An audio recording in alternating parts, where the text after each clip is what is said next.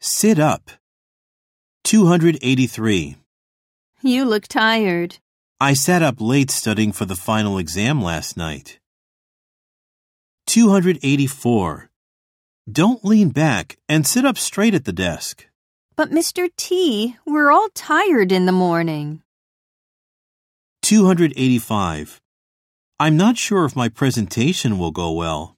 If you succeed, then everyone will sit up and take notice.